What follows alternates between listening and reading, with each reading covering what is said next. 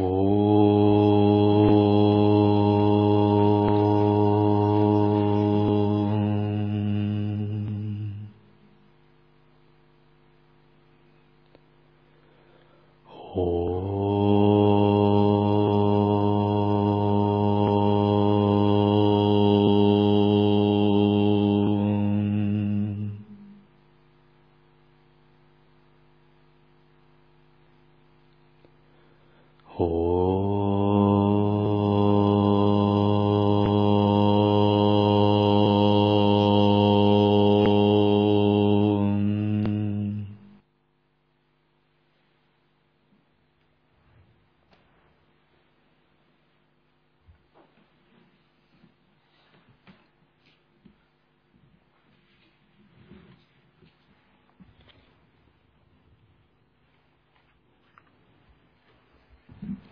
Сейчас вам будут читать и говорить о Боге.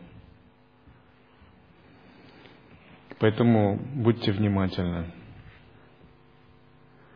Всякий раз, когда мы приходим на вечернюю коллективную практику, следует вот так себя настраивать, вспоминать и как бы возвышать себя духом.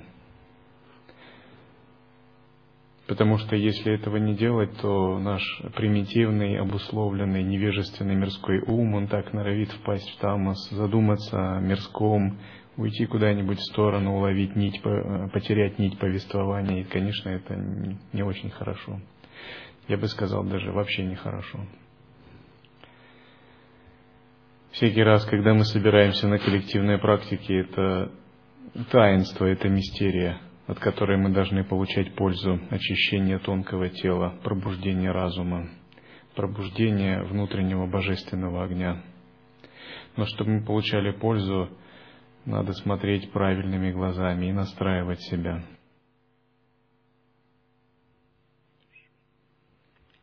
Неисчерпаемая история Дататрии. История о Баларке –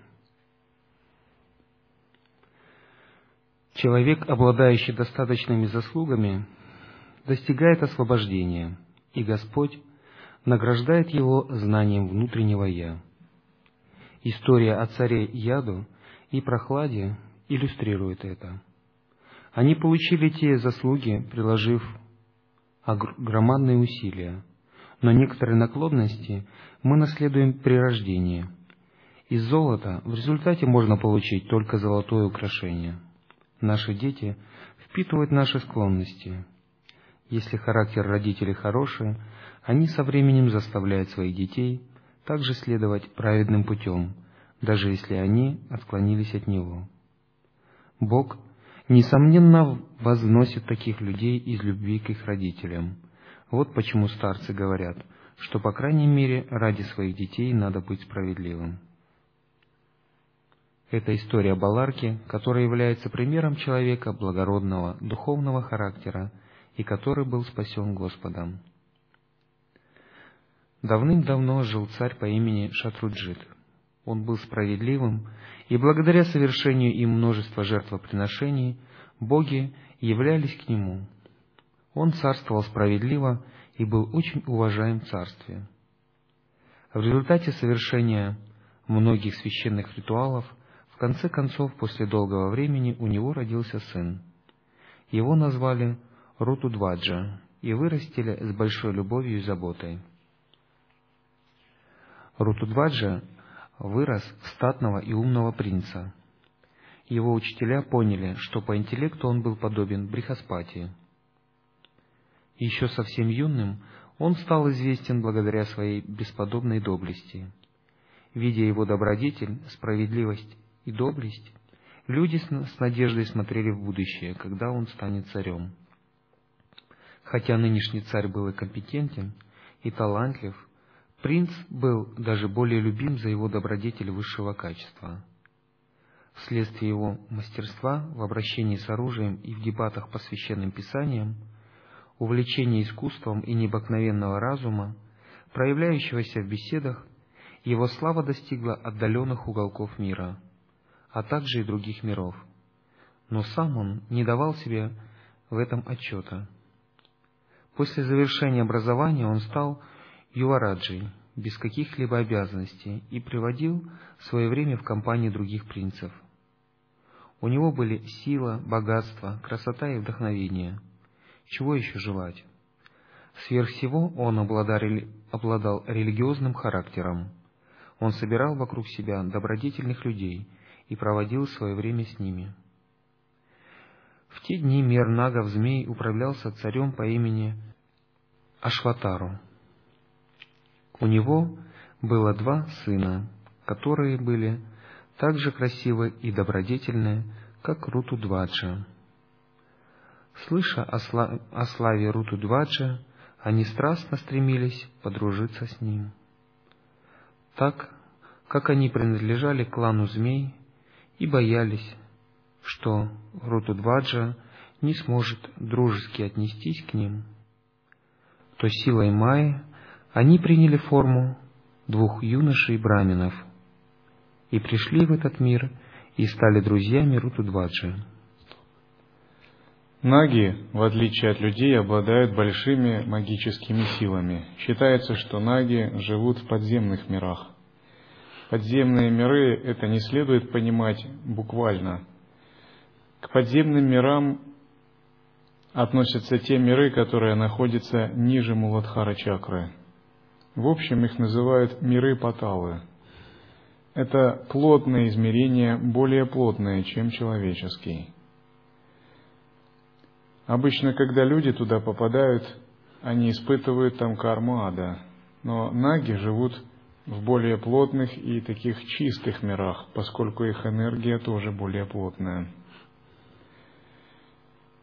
Наги – это полубожества, полуживотные. Некоторые из них ведут духовную практику и обладают духовными силами и просветлением. Некоторые из нагов живут в прекрасных украшенных двор дворцах, и эти дворцы могут соперничать с небесами Индры по украшенности. Супруги нагов владеют искусствами мазей, притираний, магических снадобий, продлевающих жизнь. И сами наги, сведущие в искусстве бессмертия. Многие из них очень горячие, нетерпеливые, и если они не ведут духовную практику, не совсем воздержанные – Другие из них мудры, особенно те, которые живут очень долго. Наги очень беспокоятся, когда люди распахивают земли, вырубают леса, нарушают экологию, засоряют реки, взрывают шахты, бурят шахты. И когда люди нарушают экологический баланс – то наги иногда наказывают людей, насылая болезни. Они могут иногда появляться в мире людей, принимая человеческую форму. Иногда они могут даже получать наставления от людей. Один тибетский учитель проповедовал Дхарму.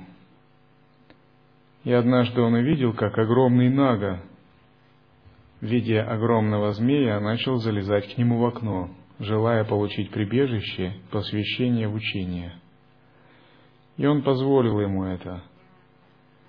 Но это же самое увидел один Махасидха, его ученик, который сидел в пещере много лет, своим духовным зрением. И подумав, что этот Нага хочет напасть на учителя, он превратился в Гаруду, Гаруда – это божество Вахана, носитель Вишну, небесный орел. Гаруда считается заклятым врагом нагов, поскольку он их уничтожает своими когтистыми лапами. И превратившись в Гаруду, он бесстрашно бросился на этого огромного нага, не зная, что нага пришел получить учение. Испугавшись, нага снова ушел под землю, а учитель отругал этого Махасидху – за то, что без благословения прогнал Нагу. И так эти наги, превратившись в юношей, э, появились перед принцем. Они проводили время вместе, обсуждая веды и шастры, или изучая литературу, либо играя или гуляя. Двое юношей нагов даже обедали вместе с Рутудваджей и спали в его доме. Но жизнь великих личностей полна неожиданных изменений. Однажды в собрании у царя Шатруджита появился великий старец по имени Галава с необычным конем. После формального представления он сказал, «О царь, когда я занят аскезой, жестокий демон всегда мешает мне.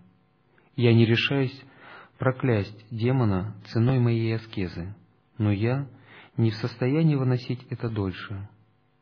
Я вглядывался в небо, говоря себе, «О, какое это ужасное страдание!» И в это время красивый конь спустился ко мне, как подарок Бога Солнца. Потом я услышал божественный голос. «Голова, это подарок тебе от Бога Солнца. Его имя — Кувалая. Он так же силен и быстр, как кони Солнца. Он может перелетать через горы и плыть по воде. Отдай его царю Рутудваджи, так как с его помощью он сможет уничтожить всех врагов. Поэтому я пришел сюда, как только имя вашего сына было упомянуто божественным голосом. Господин, ты знаешь Дхарму, мне не нужно напоминать тебе о твоей царской обязанности защищать аскетов. Если ты позволишь, твой сын поможет мне и будет защищать меня так же, как Рамачандра защищал Вишвамитру. Верхом на этом коне ваш сын победит всех врагов и получит титул Кувалаяшва. Его слава распространится до горизонта. Царь позвал своего сына и с удовольствием дал ему свои наставления. «Иди с этим мудрецом и накажи нечистого, который препятствует его аскезе, и потом возвращайся».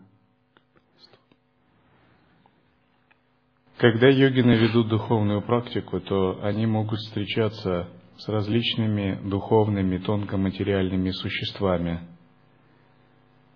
То, что называют бесами в христианстве. И такие тонкие существа могут входить в тонкое тело человека. Если обычный человек, то он это не знает и не понимает.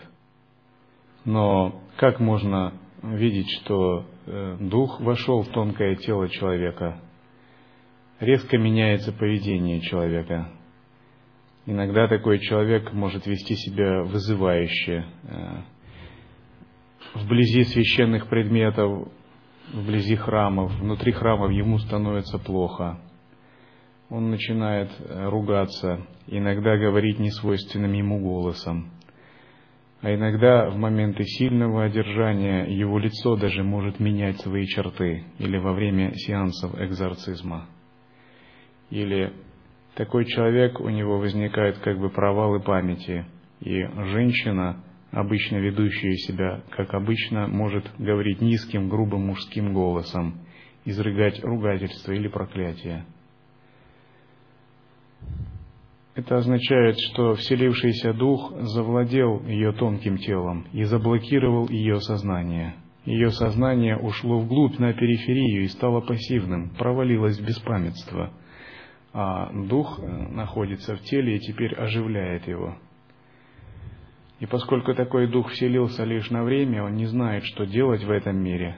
У него есть просто некие знания, и он пытается вести так, как ему привычно в его нечистом месте. Вести себя вызывающе, ругаться, оскорблять и прочее. Иногда такой человек, одержимый духом, имеет склонность ходить по ночам, бродить в каких-то местах. Иногда он совершает странные поступки – Иногда он поносит э, святых и боится их. Те, кто занимается экзорцизмом, знают различные практики, каким образом их можно изгонять из тела. Заниматься экзорцизмом должен только духовно опытный и сильный человек, обладающий заземлением. В противном случае такой дух может принести ему вред, и обычно такой человек – должен строго соблюдать брамачарию, поститься, быть вегетарианцем и выполнять за несколько дней до экзорцизма садхану, начитывать какую-то защитную практику. И после этого только он может приступать к его изгнанию. Если же человек чист и ведет духовную практику, его тонкое тело обладает духовной силой, то он защищен от влияния духов. Дух не может войти в его тело, он даже не может приблизиться к нему, потому что святость такого человека заставляет его отпрянуть.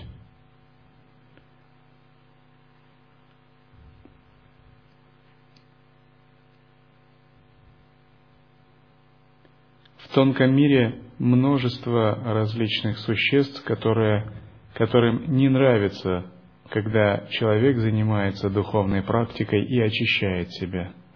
И они предпринимают различные действия, чтобы толкнуть его, искусить, разжигают в нем желание, играют на слабых чувствах его эго, на эгоизме, на гордыне, себялюбии, поскольку они видят его тонкое тело и видят его слабые стороны – и знают, на какую можно надавить кнопку.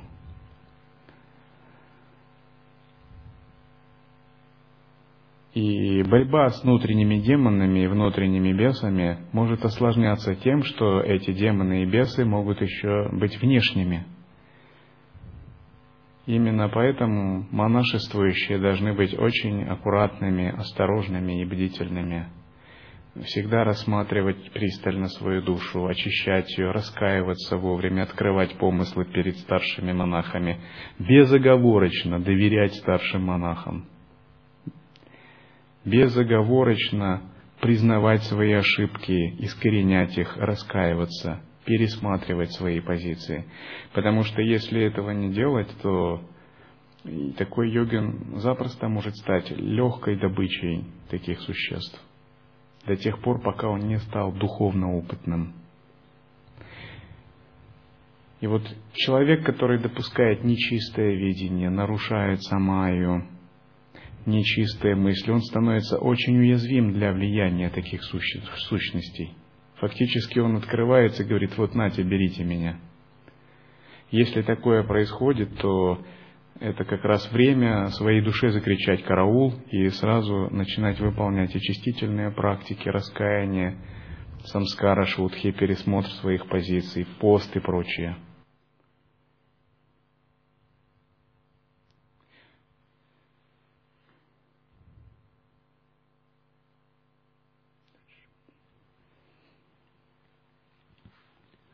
Рутудваджи поклонился коню, как сказал Галава, и, оседлав его, поехал в ашрам вместе с мудрецом Галавой.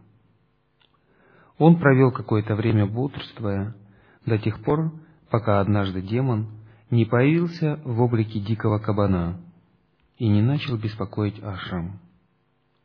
Заметив демона, Рутудваджа выпустил стрелу серповидным наконечником и тяжело ранил кабана, который завертелся и упал на землю.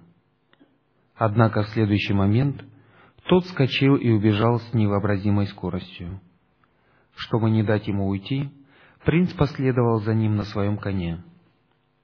Увидев это, демон подумал, что царевич необычный человек, и, пытаясь спасти свою жизнь, он прорыл туннель и спустился в Нижний мир.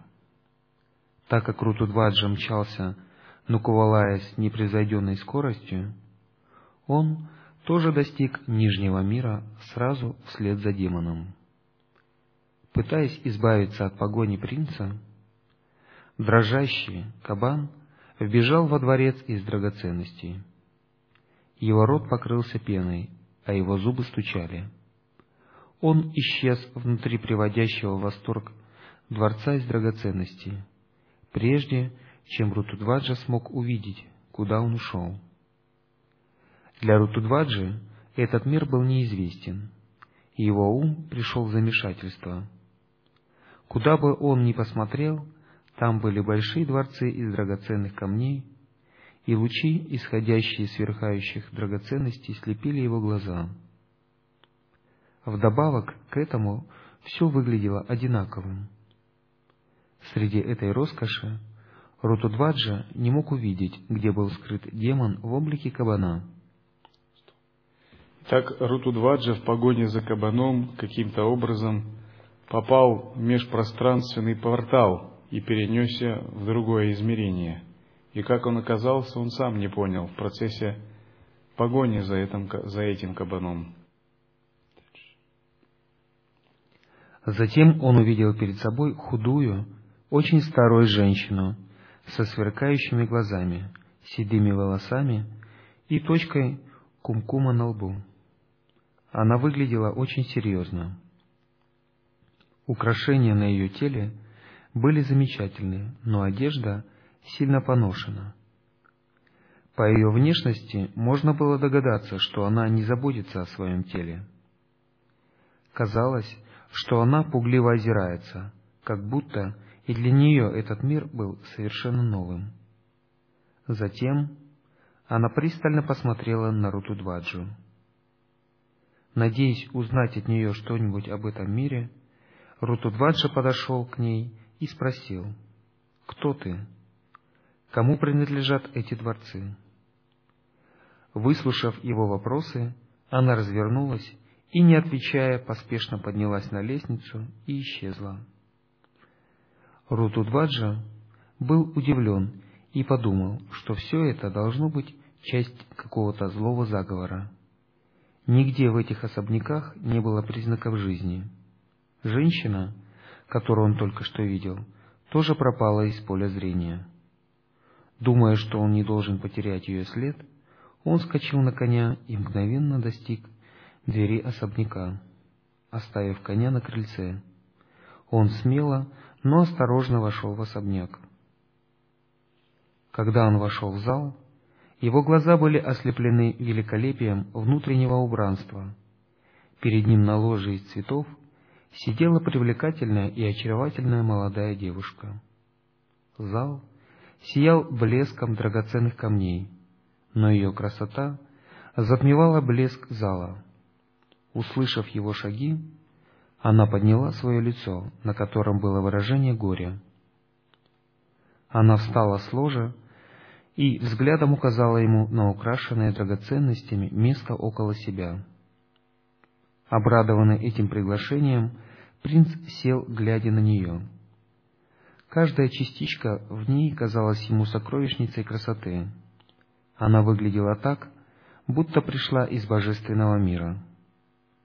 По виду ее украшений можно было заключить, что она принадлежит какой-то царской фамилии Ганхаровов, а из ее внешности следовало, что она не замужем. Прекрасной девушке было в высшей степени приятно, когда этот красивый юноша смотрел на нее с восхищением. Она залилась румянцем смущения, которое даже увеличило ее красоту таинственные и непредсказуемые подчас игры Купидона. Для благородных людей Дхарма доброжелательность, благоразумие, благоразумие и дружба более важны, чем желание. Любовь, которая возникает между такими личностями, священна и в высшей степени достойна восхваления. Все другие формы любви принадлежат к демоническому виду, Согласно ведической традиции, есть несколько видов любви. И первый вид любви называется майтхунья. Майтхунья – это такой, как бы, животный секс.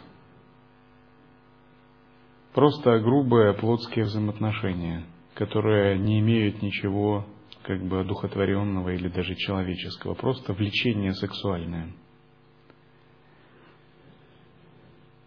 Второй вид любви называется мацарья, буквально переводится «мотыльки в животе».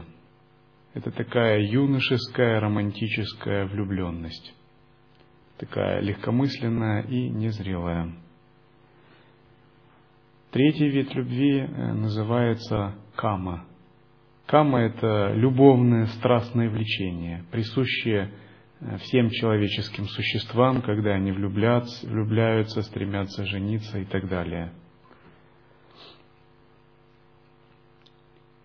И все эти виды любви являются низшими, поскольку у них сильно примешивается эгоизм, невежество, двойственность и концепция «я есть это тело», телесность. Наконец, есть э, следующий вид любви – это материнская любовь.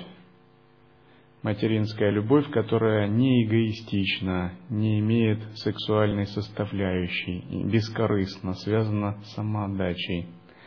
Родительская любовь, которая превосходит эти предыдущие. Наконец, После родительской любви следующей идет према. Према есть любовь к Богу. И только это, этот вид любви является самым чистым, беспримесным, неэгоистичным и превосходным. Все остальные являются отблеском вот этой божественной премы, который проецируется на эго, астральное тело, физическое тело и преломляется через нечистые взаимоотношения.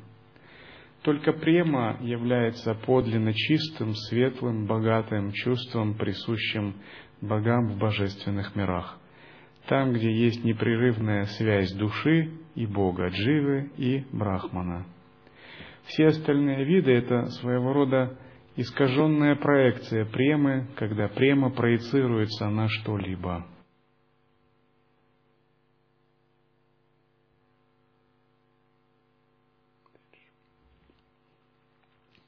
Рутудваджа попытался сконцентрировать свой ум и думать о своих обязанностях, в то время как юная леди все еще колебалась и не в состоянии решить, что делать, склонила голову, и две большие слезы покатились по ее щекам. Рутудваджа был захвачен врасплох и нарушил тишину словами. «О, красавица! Кажется, что ты находишься в беде и затруднении. Скажи мне причину твоей печали, и я сделаю тебя счастливой ценой своей жизни». Так как она не ответила, он подумал, что его вопрос — должно быть, показался слишком прямым, и он предпринял другую попытку. «Это твой дом?» Но она сохранила молчание. По ее поведению он мог сделать вывод, что это не ее собственный дом. Кто же она? Он спрашивал снова и снова, но ответа не было. А внезапно вошла женщина, которую он видел раньше. При ее появлении лицо девушки оживилось. Кундала, таково было имя этой женщины, направилась к прекрасной леди и встала позади нее, и что-то шептала ей на ухо. Рутудваджа сидел молча. Кундала вышла вперед и, сложив руки, сказала, «Приветствую тебя, господин. Прости нашу неспособность принять тебя соответственно». С улыбкой принц ответил, что он ничего не имеет против. Затем Кундала спросила, «Господин, кто ты? Гандхарве, Сандхья или Ситха? Или ты Бог, который пришел, чтобы спасти нас?» Рутудваджа засмеялся и сказал, «Я человек, я Рутудваджа, сын царя Шатруджита». Почему эти истории так важны или как бы интересны? Потому что они связаны с Дататрией. И вспоминая эти истории, мы обязательно будем вспоминать и о Дататрии, потому что все они связаны с деяниями и лилами Дататрии.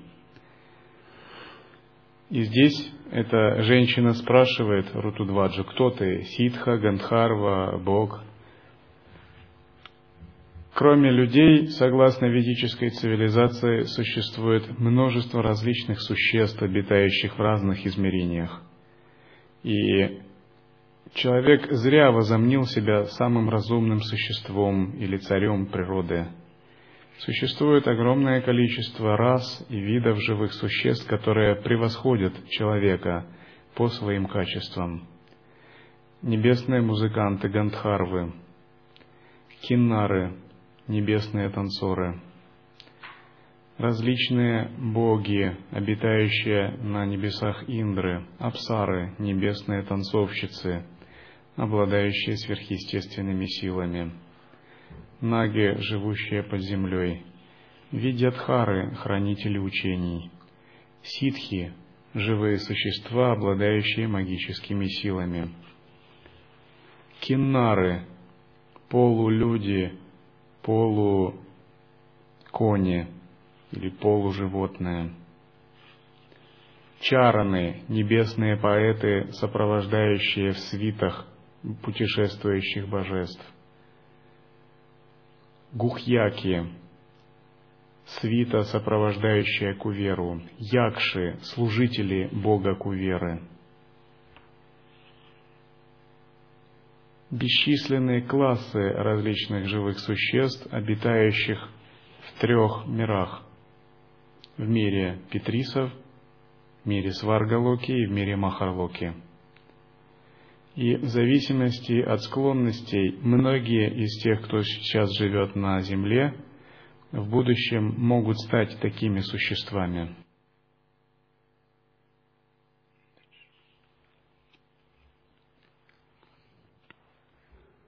Откройте мне секрет, кто вы, кто эта прекрасная девушка и кому принадлежит этот дворец. Кажется, вы испытываете некоторые трудности. Почему ты убежала, не ответив на мой вопрос? Расскажите мне все.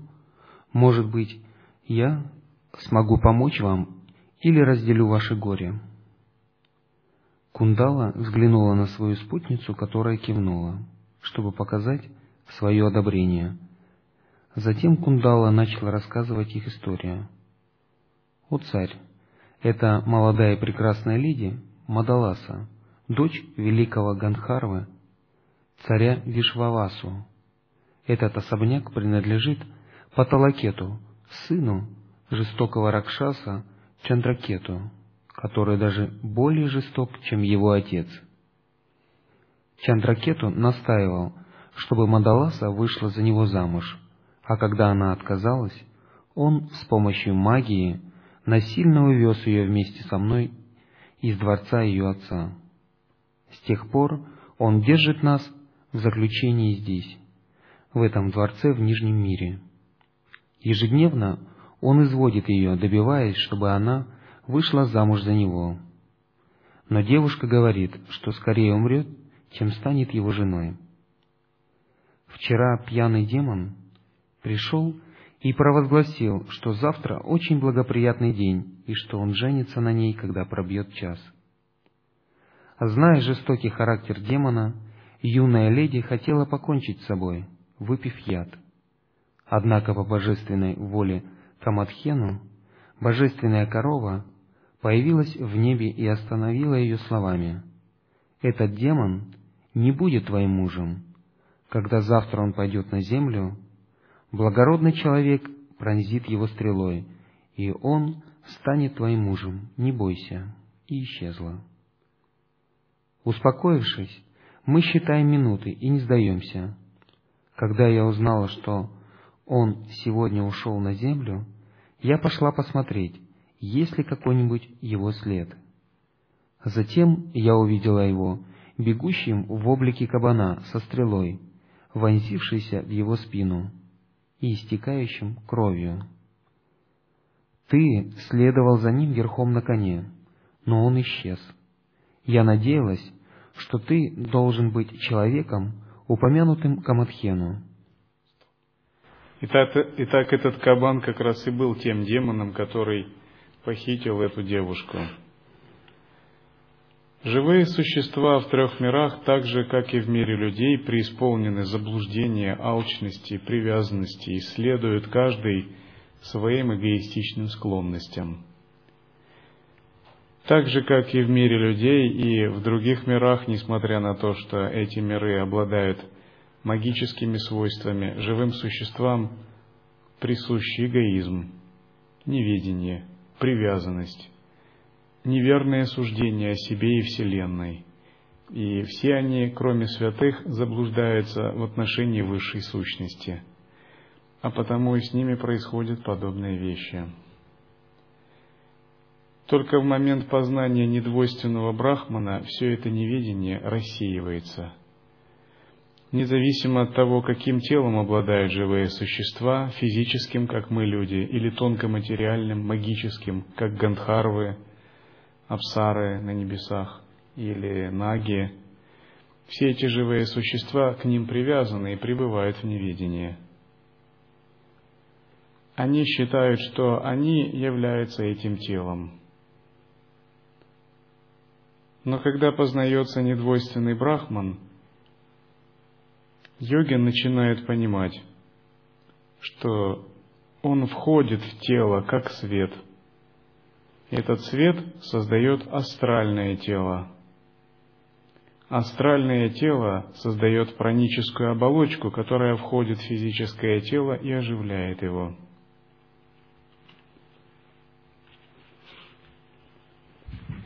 Например, все вы смотрите на духовного учителя. И, конечно, вы думаете, ну, духовный учитель – мужчина, вот он такой-то, у него такие манеры, такая внешность, это понятно, это духовный учитель. У него есть борода, усы, у него бритая голова, две руки и две ноги.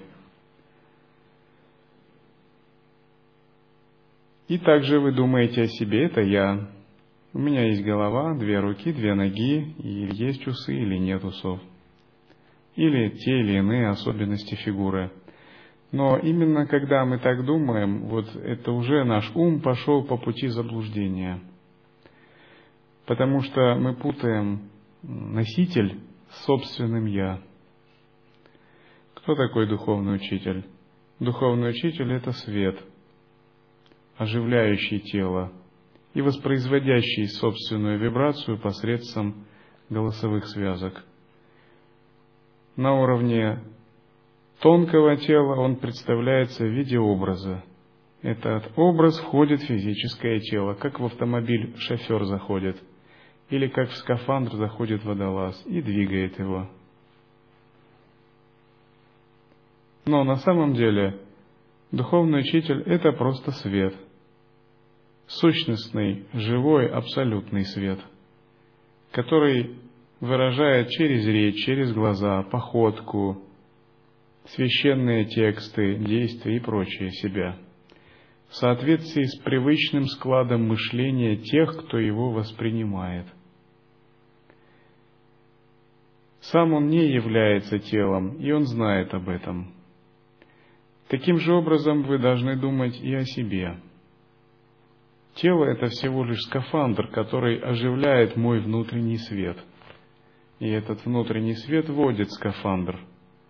Он формирует для удобства астральное тело, состоящее из понятийного ума. Поклонение Богу заключается в непрерывном узнавании и распознавании этого света, как внутри себя, так и в других живых существах. И когда вы понимаете, что этот свет выделяет из себя некий участок пространства в виде некой маленькой сферы. И эта сфера затем входит в физическое тело в области сахасрара чакры, как солнечный оранжево-красный свет. И этот свет совершенно независим, не нуждается в еде, питье, не зависит от холода, жары, не зависит от сон, сна или бодрствования. Постепенно размышляя об этом свете, вы можете научиться отделять его от собственного физического тела. Такое отделение через размышление есть различающая мудрость. И постепенно, не отождествляя себя с телом, а отождествляя себя со светом, который пребывает в этом теле, вы приучаетесь быть в подлинном естественном созерцании. Естественное созерцание высшего уровня всегда связано с пребыванием в свете. Пребывание в свете означает, что не означает, что вы его буквально видите глазами. Скорее, это как некое чувство знания. И пока ваши глаза открыты, вы его чувствуете, но вы видите мир, как вы его видите. Но когда вы засыпаете, этот свет в полной мере раскрывается и сопровождает вас в течение всей ночи. Тогда ваша сахасрара чакра всегда открыта и никогда не закрывается. У вас больше нет страданий, нет сомнений, иллюзий, заблуждений. Я есть это тело. Нет схваченности концептуальным мышлением и нет грубых желаний, а есть только естественные, которые нужны, чтобы тело продолжало жить. У вас нет замешательства, и вы всегда обладаете интуитивными знаниями. Также у вас нет сонливости на тонком уровне. На грубом физическом уровне сонливость может быть, но на тонком уровне ваше осознавание никогда не прорывается.